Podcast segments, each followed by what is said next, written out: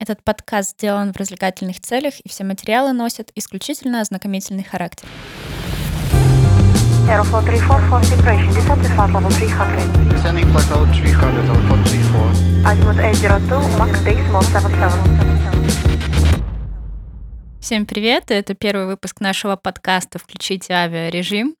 В нем мы вам будем рассказывать, почему не нужно бояться летать, как все устроено внутри авиации и почему томатный сок в самолете намного вкуснее, чем на земле. А мы — это Аня, аэрофоб и авиафанат со стажем, у которого накопилось очень много вопросов о том, как все работает и почему самолеты вообще летают. И со мной здесь а, наш авиаэксперт Сергей, который будет разрушать мои надеюсь, ваши мифы об авиации. Да, всем привет. Э, В этих подкастах мы будем рассказывать об авиации для непрофессионалов простым, доходчивым языком, весело, задорно и интересно. Ей! Окей. А какая сегодня тема нашего выпуска первого? Сегодня тема моих нубских вопросов. Сразу начнем с э, Да. такого. Не будем терять времени, да, и плюс еще поговорим про суеверия, какие они есть, есть ли они у пилотов, у стюардесс, или, может быть, у них есть какие-то традиции или ритуалы, которые они делают перед вылетом. Мгм. Вот. Ну и все, что скопилось за эти годы в моей голове, я тоже этим поделюсь.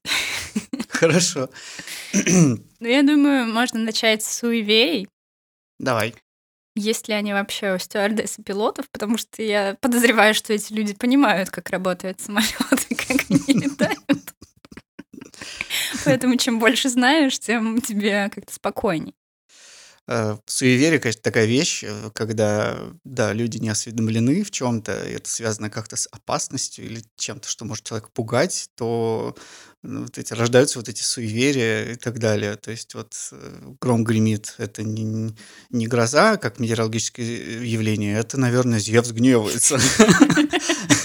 Тебе пилоты рассказали? Да, да, да. Да, да, и в самолете есть погодные радары, когда его включаешь, э, как бы ты видишь либо грозу, либо Зевс гневается, если так все происходит. Ну, суеверия какие-то есть, э, вот эти приметы, вот что-то такое, да, есть, но это в основном у военных летчиков. Там, например, нельзя фотографироваться перед полетом или фотографировать самолет, у некоторых такое есть, типа, а то... Я, правда, не знаю ни одного самолета, который разбился из-за того, что кто-то сфотографировался на фоне него перед но, тем не менее, это больше к военным летчикам относится. В гражданской авиации это тоже есть, но, наверное, у более старшего поколения, это те, кто э, советскую школу летную как бы прошел. А у современных э, пилотов, экипажей, ну, это, наверное, не- ну, им некогда, они в смартфоне смотрят, что, боятся. Ну, правда, на самом деле у молодых, э, молодого поколения нет особо этого.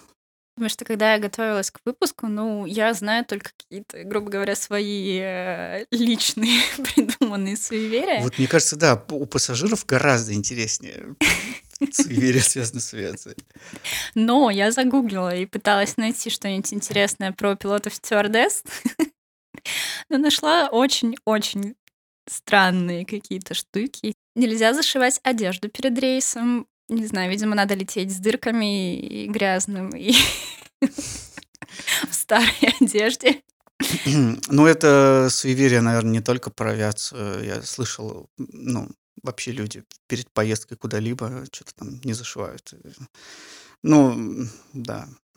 Мусор там не выносят еще перед... Ну, ну, в общем, не знаю. Чтобы ты вернулся с отпуска, там у тебя вонял мусор, была драная одежда. Наверное, для этого, не знаю.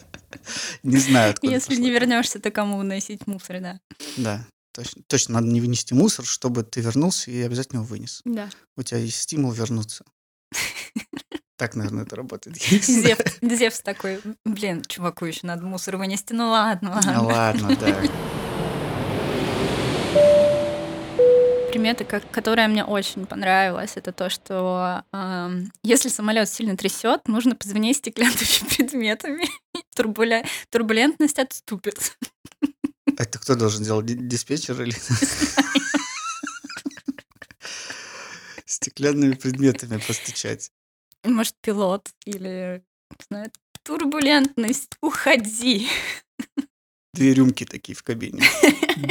Ну, за турбулентность. Ладно, не надо такие вещи говорить, а то аэрофобы вообще разбегутся от нашего подкаста.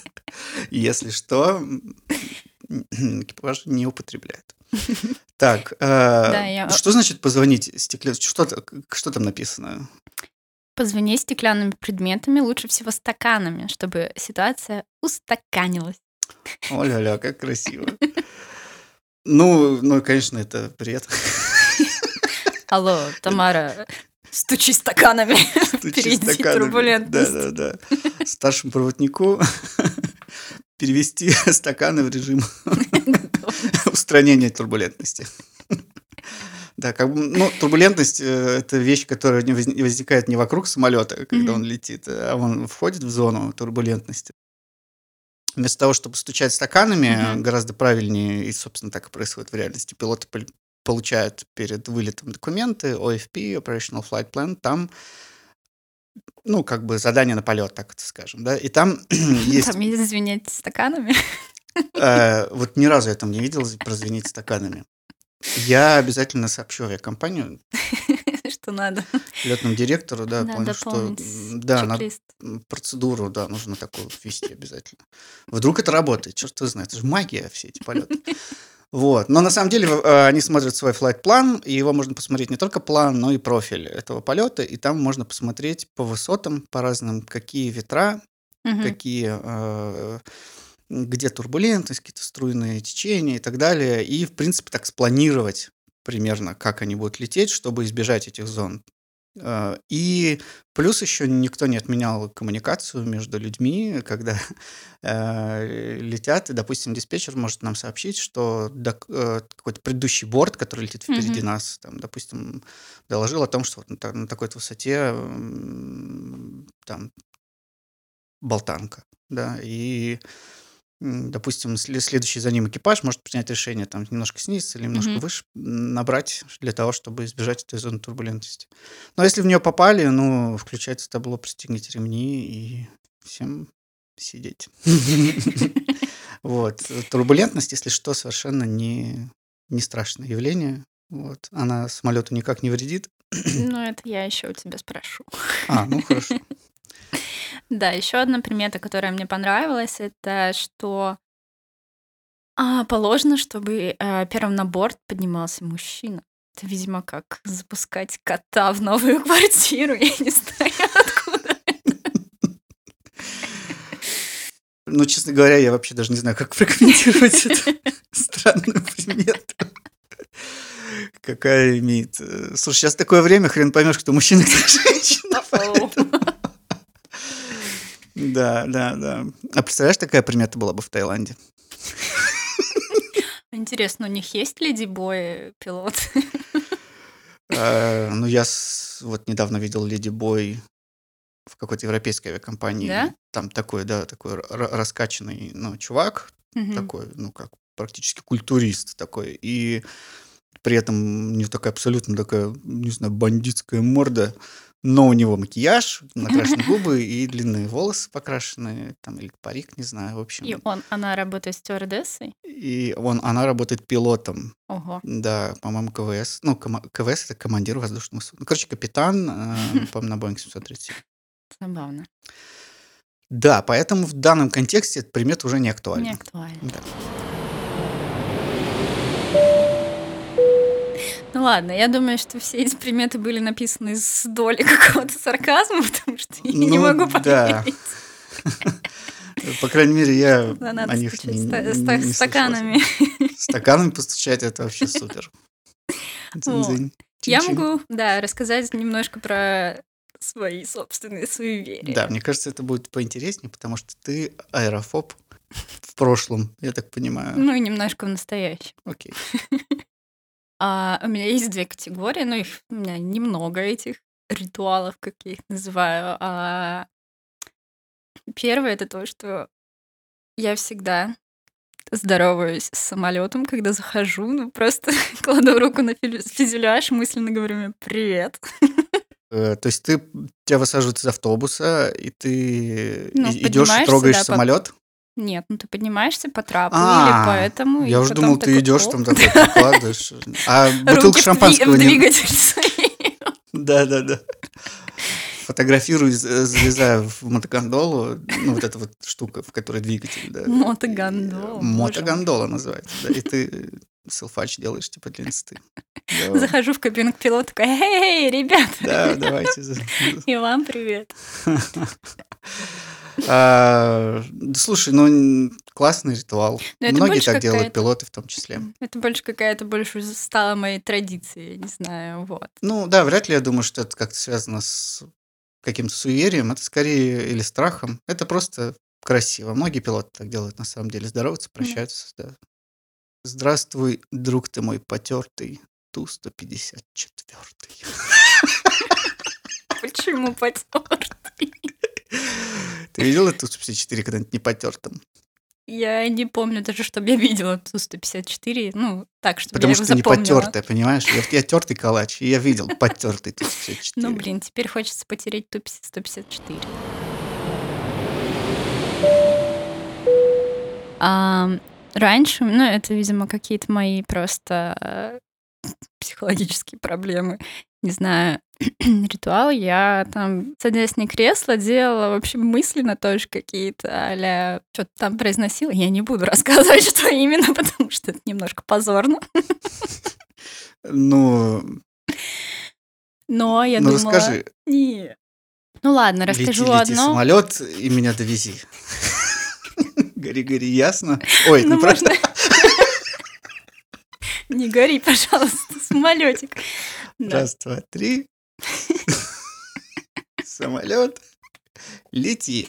Ну, Ну что-то типа такого, еще типа представляла, как он взлетает, потом летит, потом садится. Вот мне почему-то казалось, что если я этого не сделаю, то что-то либо случится в полете, либо он будет каким-то таким с турбулентностью, еще что-то. Но как я поняла, что это все не работает, но я как бы понимала, что это нифига не работает. ну, так. ага. Я один раз летела и была очень уставшей, и, по-моему, спать хотела, забила на все это, и был вообще абсолютно прекрасный полет. И с тех пор я как бы такая, а зачем? Если ты не обращаешься к религии, например, да, то есть религия такой очень удобно упакованный вид, да, ну, то есть человек может молиться, у этого есть какие-то стандарты, какие-то опоры, да, вот там молитвы есть уже написанные, там, от базового, там, «Отче наш», заканчивая какой-нибудь молитвы, какого-нибудь святого для тех, кто в путешествие там отправляется, в дорогу. А так, ну, это, мне кажется, то же самое. Ну, просто вот ты там, допустим, не воцеркленный человек, так назовем, да, и, например, э, не соблюдаешь все эти процедуры, чек-листы. Чек-листы. Да, да, да. Еще а, про аплодисменты. Папа мне всегда говорил, что глупые люди хлопают.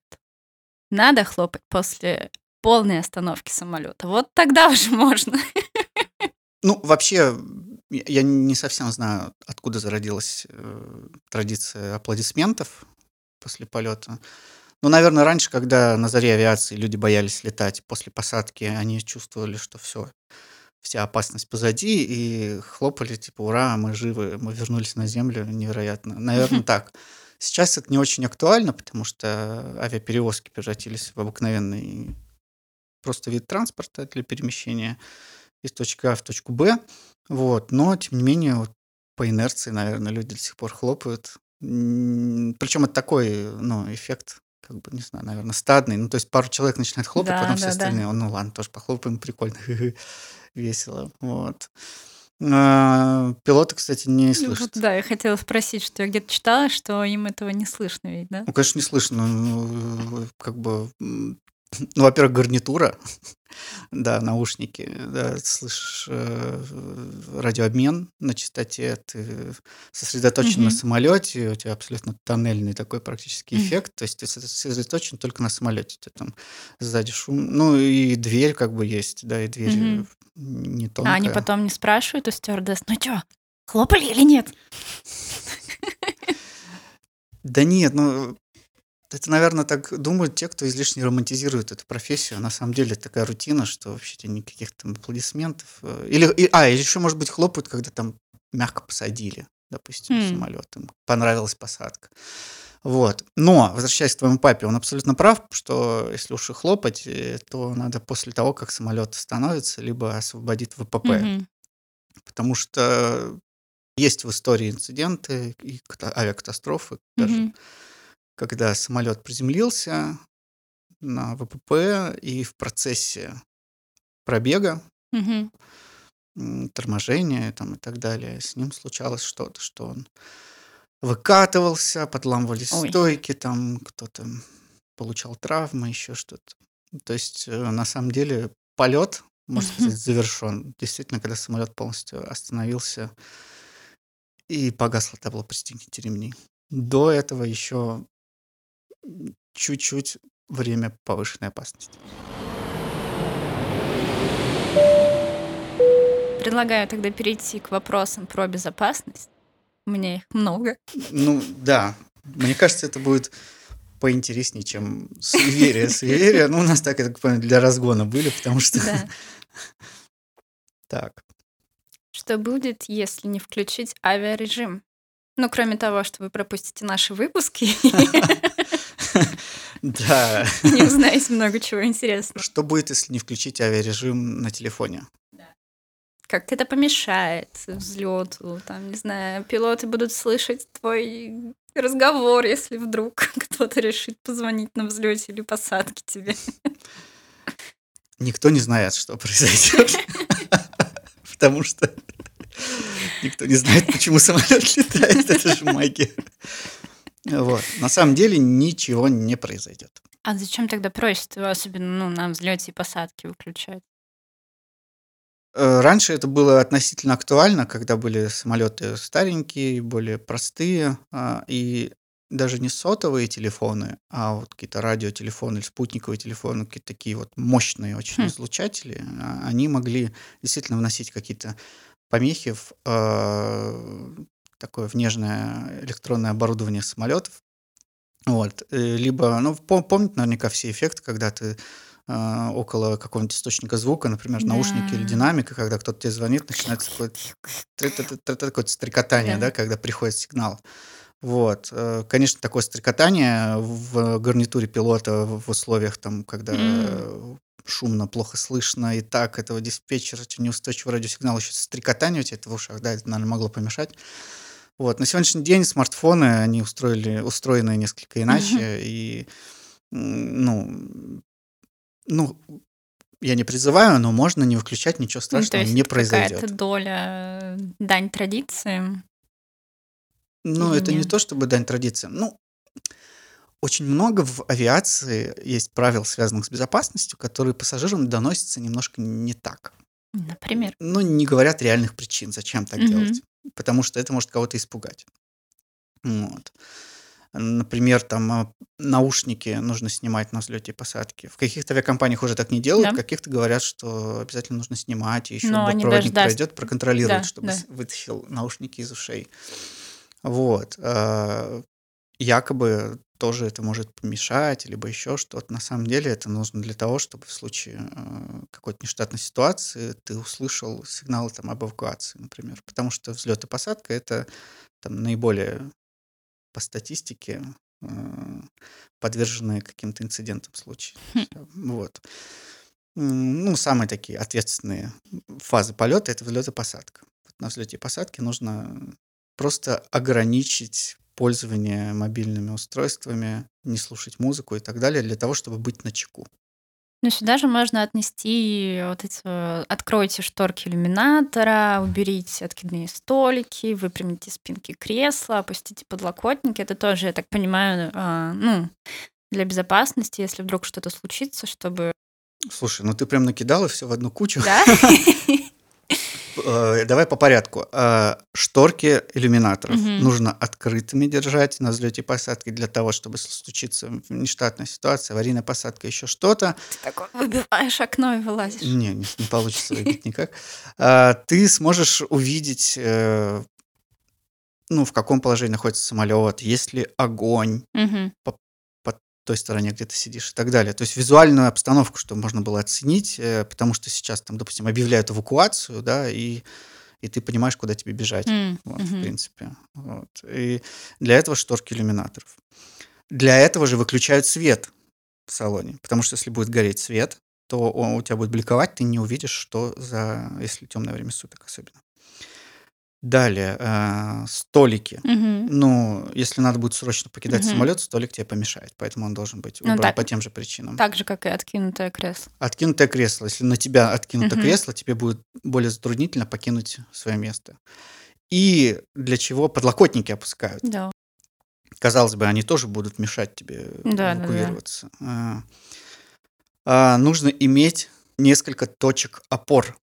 А, ну, собственно, вот по этой причине у бортпроводников а, пятиточечные ремни. М, Да, я замечала, да, что они не такие, не как у Да, пассажиров. потому что у них нет впереди стоящего кресла, на которое можно М. опереться, у них нет подлокотников, вот этого всего нет, и поэтому у них такие пятиточечные ремни.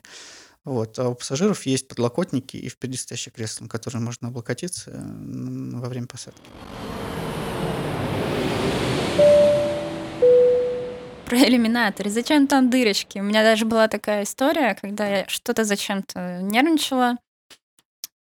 И почему-то первый раз заметила, что в иллюминаторе есть дырочка. Я даже попросила стюарда мне объяснить, а что это, и все ли нормально, и должна ли она вообще здесь быть. А, Эта дырочка нужна для того, чтобы стравливать давление. По сути дела, там окно это оно многослойное, Мгм. ну вот как стеклопакет, да, например. А, То, что к чему мы можем как пассажиры прикоснуться руками, это просто пластиковая такая защитная штучка, она гнется Мгм. даже. ну, Да, в виду, да, и она выглядит не очень такой. Всегда поцарапанная, вся такая. Ну, да, это, просто кусочек пластика прозрачного. Вот. А за ним уже идут вот прямо реально из такого бронированного стекла, А, такой да? стеклопакет, да. И а, там добавлено такое отверстие, которое помогает стравливать а, воздух, потому что, ну, на самом деле мы с тобой за- затронули такую глобальную тему, просто самолет изнутри накачивается воздухом, как шарик, потому что там наверху давление очень низкое. И Мгм. Поэтому в самолете поддерживается давление плюс-минус как на Земле. Ну, то есть Мгм. повыше чуть-чуть. Там, там поддерживается давление около 7 тысяч футов, но это там 2 километра над землей. Ну, то есть примерно Мгм. такое Ну, давление. чтобы было комфортно. Да, да, да. Именно. Потому что чтобы это давление внутри самолета соблюдать, оно, он накачивается воздухом, как воздушный шарик изнутри, да, его так распирает немножечко. Вот. И, соответственно, стекла, они не могут играть на... Ну, то есть, если самолет сделан, грубо говоря, там, из металла, то Мгм. металл может играть на растяжение, там, на сжатие. То есть он действительно, ну, Ну, когда... самолет чуть-чуть в диаметре там увеличивается, так это назовем. Да? Ну, конечно, какие-то там микроны. Но да, самолет, э, он изнутри накачивается. А стекла, они не могут, ну, Мгм. растягиваться, там, передвигаться. Они могут лопнуть из-за этого. Ой. Поэтому для того, чтобы это давление уравновешивать, там идут вот эти маленькие отверстия, которые это как-то сглаживают просто. Ты меня успокоил. Больше не буду терзать стюардесс. Еще один вопрос про курение, потому что я знаю, а, я даже помню, что раньше оно было разрешено, и даже в подлокотниках были вот эти пепельницы, которые выдвигались. Сейчас все это запрещено. а Почему раньше можно было, а сейчас нельзя? Ну, кроме того, что будет вонять на весь самолет, это не очень приятно, и то, что он может загореться.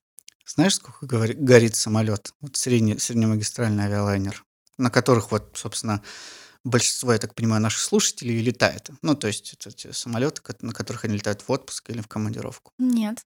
Две минуты. Ой. Прям весь-весь целиком? Ну, так, чтобы никто не успел больше спастись. Хочешь еще курить на борту? Э, Да, в старых самолетах есть в подлокотниках пепельницы, но сейчас уже не делают пепельницы Ну да. подлокотники. Но пепельница в самолете все равно есть. Да, Даже в самых современных. Если нельзя. А, Находится она в туалете. А, ну то есть, Да, то есть если можно сильно хочется. Да, если очень хочется, то можно. Конечно, нет. А, Она сделана для того, что если ты все-таки не выдержал, ну не ты, а какой-то рандомный пассажир не выдержал и в туалете закурил, ну или он не в адеквате, может быть, пьян, там еще что-то, ну, в общем, не отдает отчет своим действиям, он все-таки закурил. Это не снимать с него ответственность, но он хотя бы затушит в пепельницу, потому что если он не затушит в пепельницу, он это может бросить а, в отсек для использованных салфеток, Ну например, да, и они это- загорятся. Чтобы этого не произошло, на этот случай все-таки пепельница Хм. есть. Но это не значит, что курить можно. А если вот такой вот чудак вдруг покурит, а, это сигнализация какая-то на весь самолет будет или только... Нет, нет. Ну зачем пугать всех пассажиров? Знаю. Ну, как раз вот аэрофобы все это с ума посходят, э, что да, пожарная тревога в самолете. Нет, нет, заземление, это ну, обыкновенные датчики дыма, которые анализируют там плотность состава воздуха, срабатывает на станции бортпроводника Хм. и на, у пилотов э, ну, smoke detection как бы такой небольшой. И получается, они его, грубо говоря, выводят, ну, ему там штраф какой-то, и его будет ждать уже там полиция в, месте назначения. Или как? Или его выкидывают с парашютом. Да, смывают в унитаз.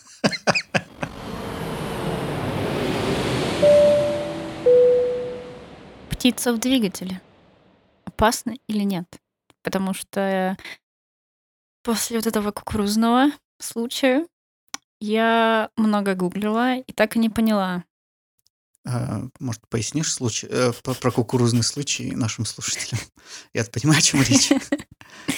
Ну, я не помню, это было пару лет назад. э, Уральские авиалинии сели в кукурузное поле, логично, да? Из-за того, что на взлете э, им попало несколько птиц, я не знаю, в один или в два двигателя. Просто я потом читала, что двигатели настолько мощные, что они как бы птичку и не заметят, если она случайно туда попадет. Каждый случай индивидуален. Во-первых, а, у самолетов, на которых мы летаем, это, как правило, среднемагистральные либо дальнемагистральные самолеты, у них как минимум два двигателя. Если в один попала птица, ничего страшного. Самолет даже может продолжить взлет, взлет с этим двигателем. У ребят, а, которые посадили самолет в куку- на кукурузное поле, а, у них э, птицы попали в оба двигателя. А, Вот. э, Это был Airbus 321. Это такая удлиненная лонг-версия Airbus A320. э, И самолет был полный, тяжелый, было много топлива. И мгм.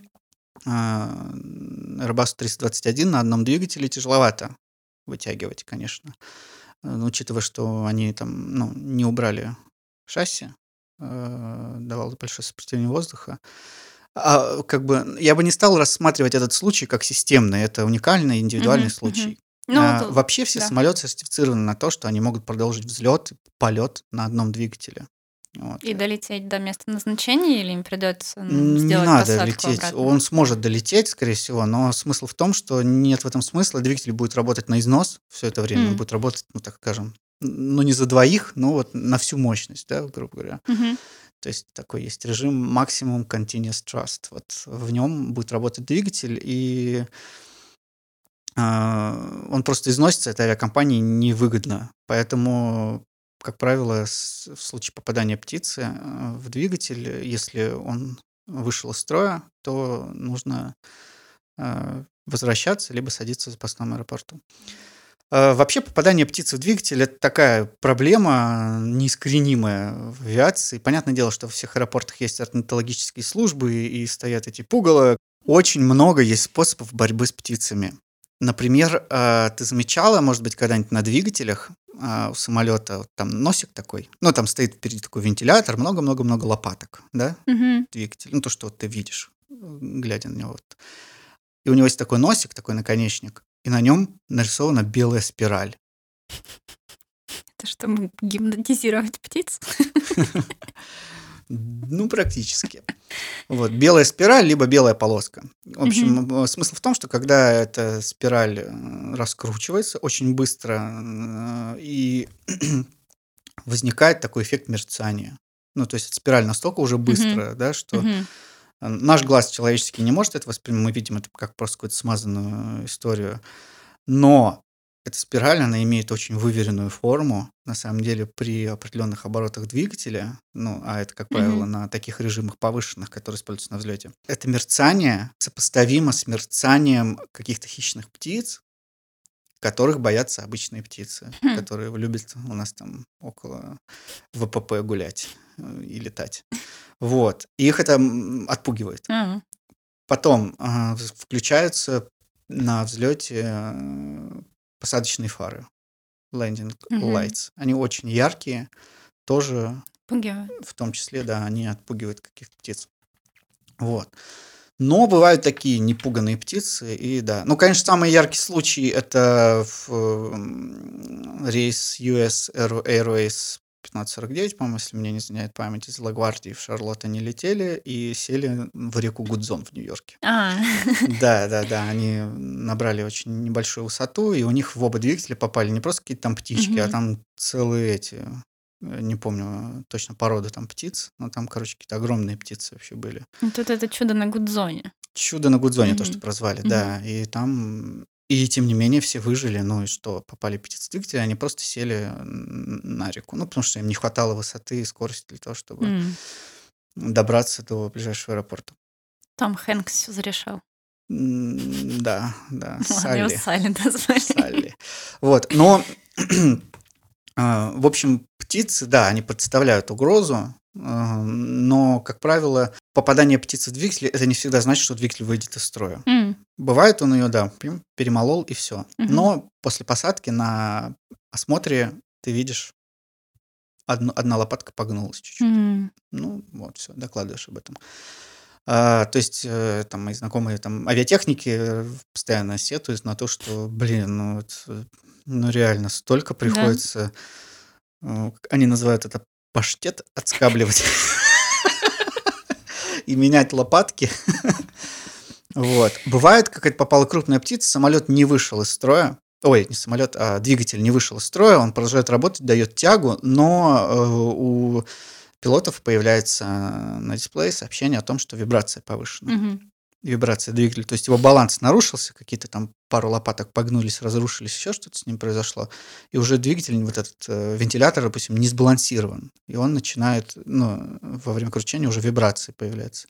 Повышенная вибрация, ну, это значит, следует этот двигатель не мучить, а погасить Мгм, его, мгм. просто заглушить и на одном двигателе спокойно вернуться, сесть. Вот. Был такой случай вот недавно. э, а, Боинг 737, по-моему, из Казани вылетел, и вот как раз вот на не очень большую высоту не набрали, и у них Мгм. появилась повышенная вибрация двигателя. Они подумали, подумали, повисели, проанализировали ситуацию и спокойно сели а, обратно в Казани. Там тоже птицы попали? Или? Да, попала птица в двигатель, Мгм. как выяснилось. Ну, они ее не видели, ну, на такой скорости можешь и не увидеть ее, тем более, если она одна. Вот. Ну, просто они за- зафиксировали повышенную вибрацию двигателя, приняли решение вернуться, не испытывать судьбу, вернулись, всё, на наземную службу посмотрели, экипаж Мгм. тоже, ну, там паштет. Из печени цесарки.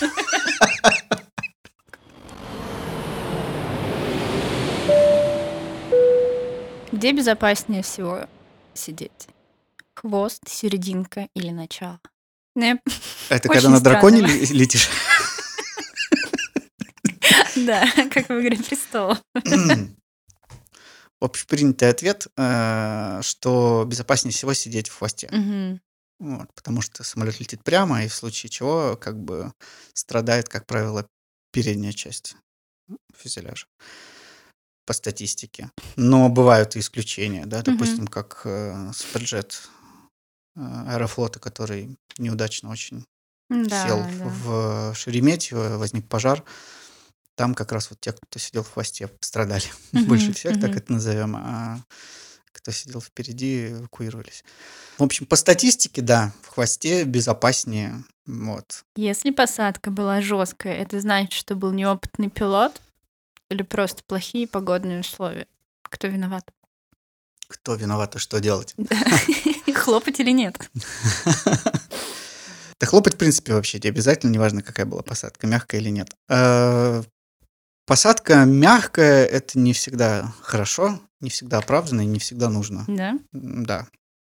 На самом деле, ну вот, так как у нас подкаст для обывателей, да, а не для профессионалов авиации, я вот так простым языком обещу, а, объясню, что жесткая посадка чаще всего вызвана не тем, что скилл пилотов какой-то очень низкий или какой-то стажер посадил совсем плохо. А, Чаще всего это обусловлено какой-то необходимостью. Например, идет дождь, и на ВПП там несколько миллиметров а, воды слой там, во время дождя, ливня, например, да.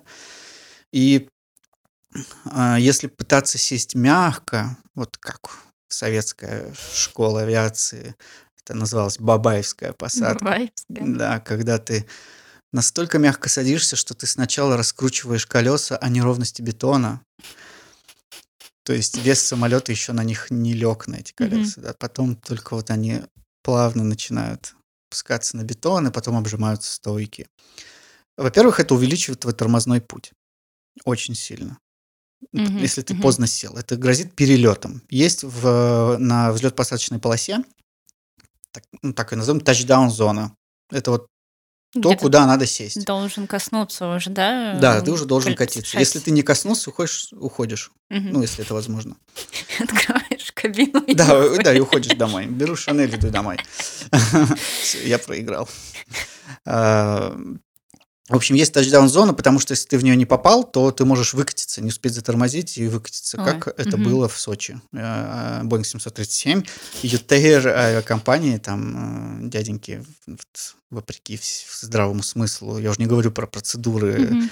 и регламентирующие документы, вообще даже вопреки здравому смыслу в, в не очень хорошую погоду сели с большим перелетом, просто не успели оттормозиться М. и выкатились.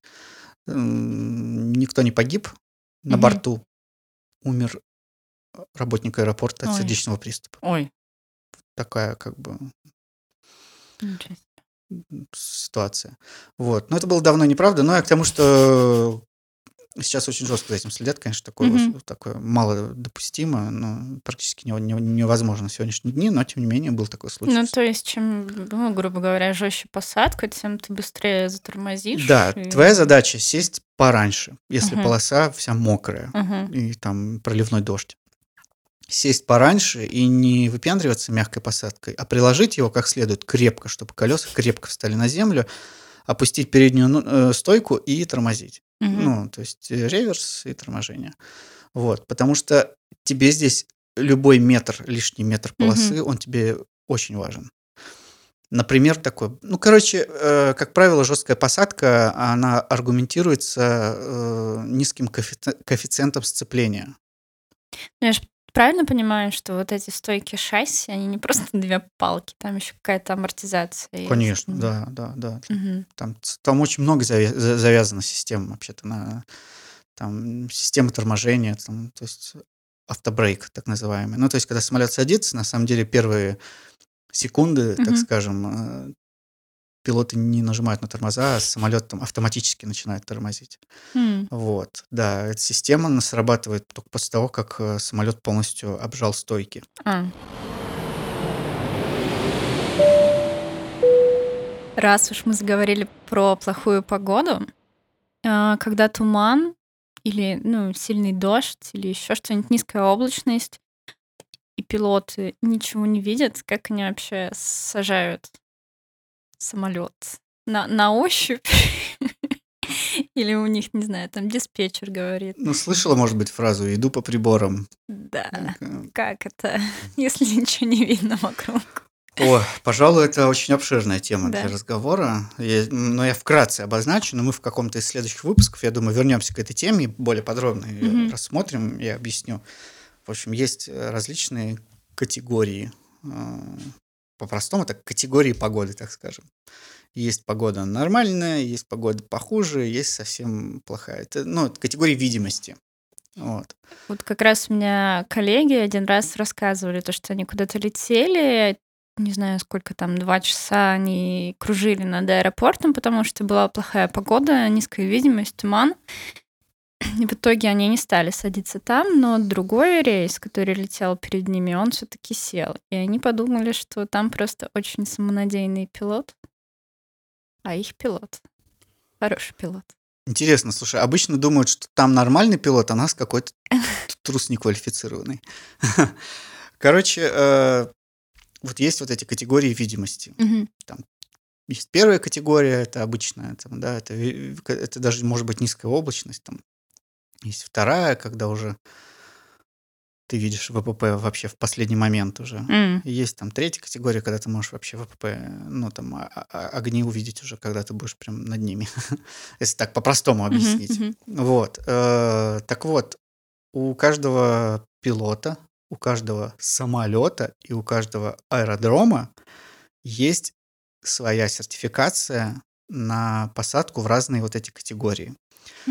То есть, скорее всего, тот пилот, который сел в туман, э, его самолет был сертифицирован для посадок в туман, и пилот был сертифицирован для посадок в туман, и этот аэродром тоже был сертифицирован для посадок в туман. То есть это при минимальной видимости. В таких случаях э, посадка выполняется э, автопилотом, ну, почти до самого конца. Если вторая категория, то выключается автопилот, как только увидели огни полосы. М. Если третья категория, там, то бывает автоленд, так называемый, то есть когда самолет сам сажает самолет. Но для этого нужно соблюсти очень много условий. Это не значит, что а, пилоты ленивые, и Да. просто за нас садится самолет. Нет, нет, нет. Там есть определенные э, условия, ограничения на то, чтобы эта система работала, потому что, ну, он сажает не так хорошо, как пилот. Это система автоленда. И э, на автоленд нужно иметь какой-то, ну, допуск, так скажем, Мгм. по-простому, пилотов. И самолет тоже должен уметь это делать и так далее.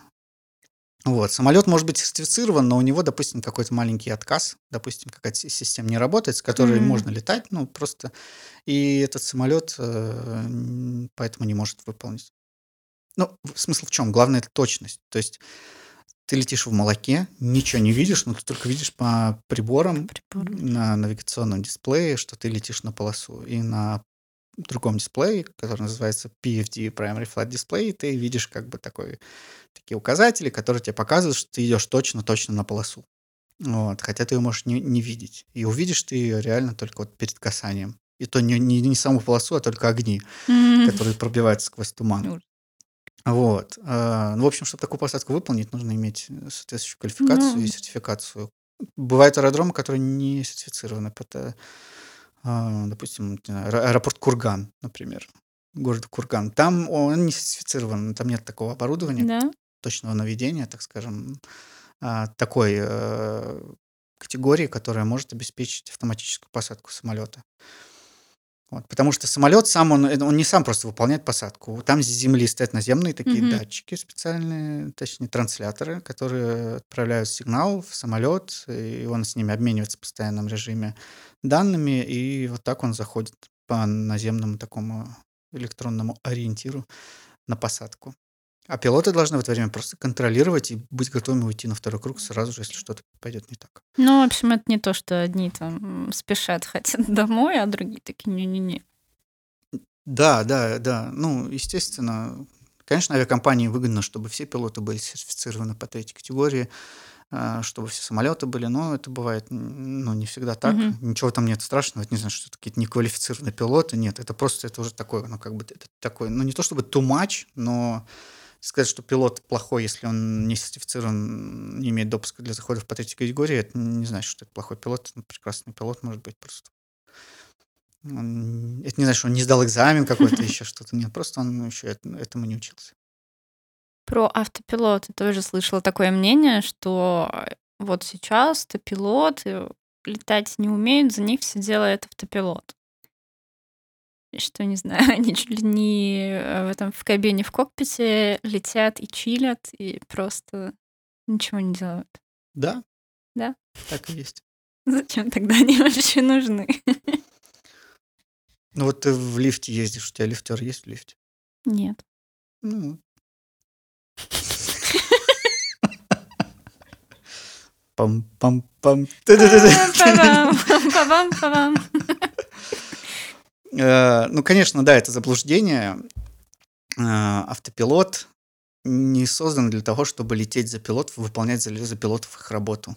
Автопилот он, э, сделан для того, чтобы снимать какие-то рутинные операции, на которые пилоты отвлекаются во время полета. Э, Раньше, например, в экипажах было по 4-5 человек в кабине. Мгм. То есть это там командир, второй пилот, бортинженер, бортрадист, штурман. Да, сейчас всех этих людей заменяет электроника.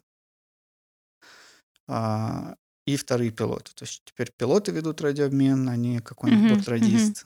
Ну вот. Бортрадист совсем же такая прям а, анахронизм, который вымер даже и в Советском Союзе уже. вот. Ну и так далее. То есть вместо штурмана навигационная система, Мгм. Да, а вот обязанности там бортинженера э, и отчасти бортрадиста легли на пилотов. Вот. В общем, автопилот снял очень много рутинной работы с пилотов. И, допустим, такую элементарную вещь, как просто чтобы летел самолет по маршруту, выдерживал высоту и направление, э, для этого не, ну, то есть пилот должен сидеть как вот как баранку крутить, что называется. Вот он должен сидеть, вот свой штурвал или, или свой там, ну, ручку управления, сайстик, да, он Мгм. должен это постоянно вот корректировать его, если он вдруг там его поддуло, он начинает уходить, должен возвращать. Ну, то есть он, это реально рутина, вот он, во-первых, это очень сильно устаешь из-за этого, во-вторых, Мгм. ну, в какой там смысл? У пилотов очень много другой работы во время полета. Они должны контролировать работу всех систем. Они должны мониторить погоду на ближайших аэропортах для того, чтобы в случае чего э, экстренную посадку совершить. Они должны э, покушать. Самое главное. Да. Вот. э, Они должны э, ну, контролировать расход топлива, Мгм. вообще как бы э, вести радиообмен, да, там, не ну и так далее. То есть очень много операций, на самом деле, они выполняют, у каждого своя роль во время полета, там есть определенное распределение задач на Мгм. двоих, и они их выполняют. Если они будут еще при этом э, выдерживать курсы направления, ну, в смысле, э, курсы высоту, да, там, и обеспечивать, чтобы самолет шел по заданному маршруту, ну, это просто бессмысленно. Эту, эту вещь прекрасно выполняет автопилот, и пилотам не надо тратить на это время. Потому что очень важно, так как современный самолет достаточно автоматизированный и компьютеризированный, Мгм. если ты что-то можешь отдать самолету, делегировать, отдай это. Ну, это такой golden rule, золотое правило, например, в Airbus есть такое, что если, ну, то есть нужно всегда использовать максимальный уровень автоматизации. Если Мгм. самолет что-то может делать за тебя лучше, чем ты в данный, в данный Мгм. момент, Мгм. пусть он это делает, не отвлекайся на это, занимайся другими вещами, потому что человеческий ресурс, он не безграничен. И пилоты это не Юлий Цезарь, что все делать. Поэтому автопилот это такой третий член экипажа, который выполняет всякую грязную работу. Так назовем. Ну, в общем, это какое-то убеждение из разряда «Ах, вот раньше-то было лучше». А, вот раньше были летчики, а Да-да-да. сейчас не Сейчас, летчики, а какие-то да. он сидят там, кнопки нажимают. Да, А, да. Нет, нет, конечно. А, в- Любой пилот должен, если автопилот не справляется, выполняет неправильно команду, Мгм. еще что-то бывает такое, да, пилот сразу берет управление на себя в ручной режим. Ну, то есть на руках, это Мгм. авиация называется на руках. Летит на руках. Вот. Такое бывает, да, автопилот, автопилот может выбить, например, когда автопилот не справляется, он такой, все, come on, я ухожу, все, до свидания. Пока. Да, в условиях какой-нибудь турбулентности, сильной болтанки может выби- выбить автопилот. То есть он вырубается, потому что он понимает, что он не обеспечивает того, чего от него хотят. И пилоты э, дальше пытаются уже сами справиться с ситуацией. Ну и самый странный вопрос на сегодня. Почему в самолетах не выдают парашюты? Чтобы, если что. А, Ты умеешь пользоваться парашютом? Нет. Ну, они же рассказывают, как надувными этими жилетами пользоваться. Ну, научиться пользоваться надувным жилетом, мягко говоря, проще, чем парашютом. Точно. А, Давай я тебе приведу просто несколько доводов. Ты сама решишь, какой из них самый значимый. Первое. Никто не умеет пользоваться парашютами. Хорошо, мастер парашютного спорта какой-то летит, и он, если что, Спасется. он сможет, да, воспользоваться парашютом, допустим, предположим. Но на самом деле нет. Почему? А, Самолет, не знаю, то есть объявить эвакуацию в воздухе, это, конечно, так ну, сюрреалистично, ну допустим. А, начинается, не знаю, какая-то ситуация развиваться, пилоты понимают, что мы не долетим, не сядем и, и Мгм. так далее. Всем эвакуироваться. Все должны достать из из-под сидения парашют, типа, и что им делать-то? Идти, выходить из самолета? Там холодно, во-первых. Там очень холодно. Вот не рекомендую Выходи. выходить из самолета, да. Во-первых, там холодно. Во-вторых, э, высоко. Слишком высоко, чтобы прыгать с парашютом. Ну, смотря на какой высоте это происходит, но тем не менее. В-третьих, э, вероятнее всего, если даже а, умудриться открыть дверь, да, или аварийный выход, то когда ты шагнешь из самолета, ты, если ты сделаешь это в передней части салона, ты, скорее всего, в двигатель угодишь. А если из задней, то можешь в стабилизатор, например, Мгм. попасть. Ну, это вот эти Понятно. задние такие маленькие крылья, которые в самолете в Мгм, хвосте. мгм. Такие маленькие крылышки. Это называется стабилизатор. Ну, ты можешь как бы... э, 50 на 50. Да, и ты как бы там не синяк набьешь. Там стабилизатор. Там... Вот. И в-третьих, ну, парашют... Ты знаешь, сколько весит парашют? Нет. Много. Ладно, все, я отзываю свой вопрос. Ну, просто самолет тяжелый и так далее. Э, Это экономически невыгодно авиакомпании. И это неэффективно. Ну, то есть можно возить парашюты, но никто ими не, воспользуется. Просто все с этими парашютами, ну, как бы не справятся, и все. А у пилотов тоже нет? У пилотов тоже нет парашютов. Ну И ладно. у бортпроводников. Это же не ВДВ Airlines.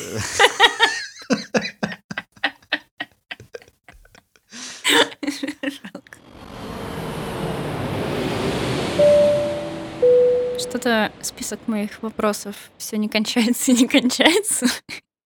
Мы с тобой немного увлеклись. Ну да, уже Поэтому- по таймингу, наверное, стоит Да. прерваться, да?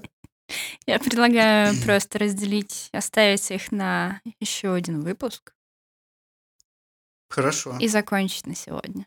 Я боюсь представить, какие будут вопросы в следующем выпуске. Наверное, пожестче уже. Чем правда ли, что стаканчики э, всё-таки и турбулентность уходит. Окей. Спасибо большое, что слушали этот выпуск подкаста. А, Пожалуйста, комментируйте в, в социальных сетях, да, в нашем телеграм-канале. Да, и в других нежелательных соцсетях, которые есть в нашей стране. Везде одинаковое э, название. Это авиамоут, нижнее подчеркивание он. Ну, либо просто по, по названию подкаста тоже нас можно найти. Да, нам очень важна обратная связь. Обязательно задавайте вопросы, о Да, которых бы да. хотел, чтобы мы рассказали вам. В каких-то инцидентах, случаях, свои истории рассказывайте. Пишите, какие у вас есть суеверия или Да. ритуалы. Да, да, наверняка у вас есть какие-то поинтереснее тут суеверия, какие-то странные ритуалы и какие-то приметы, связанные с авиацией. Всем спасибо и пока. Пока-пока. Purple Land, 108 degrees, Second one, 108 right, clear